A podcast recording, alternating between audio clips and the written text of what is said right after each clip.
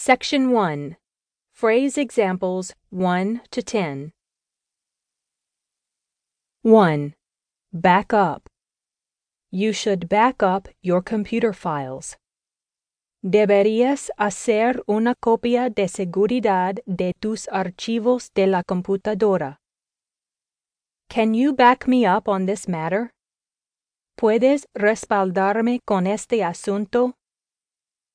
I made a backup of all the files yesterday. Hice un respaldo de todos los archivos ayer. 2. Check in. We will check in the hotel tomorrow at 10 p.m.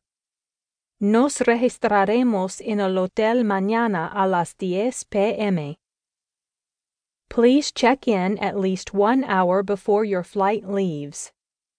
Por favor, regístrese al menos una hora antes de que salga su vuelo. We have to check in at 10 in the morning. Tenemos que registrarnos a las 10 de la mañana. 3. Join in. Your brother is playing hockey. Why don't you join in? Tu hermano está jugando hockey. ¿Por qué no te le unes? Amelia is a very shy girl. She never joins in with the other children's games. Amelia es una chica muy tímida. Nunca se une a los demás con los juegos de niños. We are playing football tomorrow.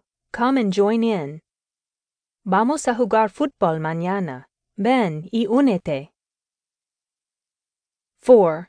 Hurry up. If you do not hurry up, you will miss the train. Si no te das prisa, te perderás el tren.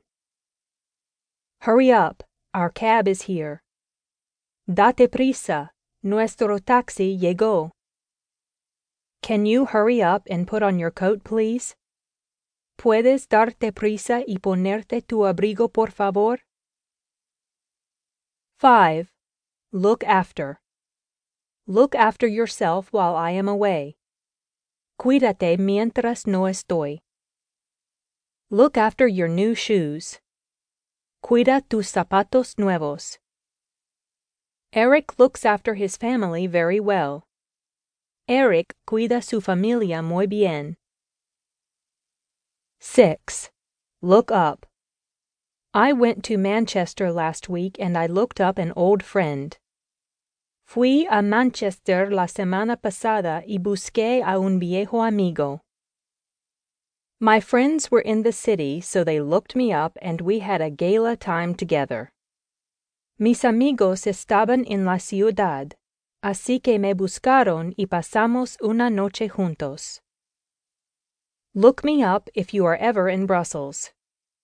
Búscame si alguna vez vas a Bruselas. 7. Live up to. Did the new movie live up to your expectations? ¿La nueva película cumplió con tus expectativas?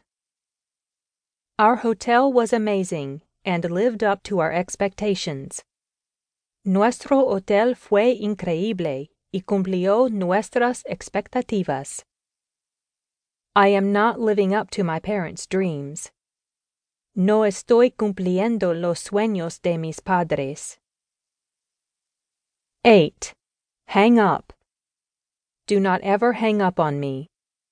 Nunca me cuelgues. He does not have any hang-ups. Él no tiene ningún complejo. She has a real hang-up about being seen without her makeup. Ella tiene un verdadero complejo de que la vean sin maquillaje. 9. Hang around. Please do not hang around in the kitchen for so long. Por favor, no esperes en la cocina por tanto tiempo. I will hang around here and wait for William to arrive. Esperaré aquí a que William llegue. We used to hang around together when we were children. Acostumbrábamos pasar el rato juntos cuando éramos niños. 10. Grow up. When I grow up I want to be a doctor. Cuando crezca quiero ser un médico. He grew up in Singapore. Él creció en Singapur. You are just being stupid. Why don't you grow up? Te portas como un estúpido. ¿Por qué no maduras?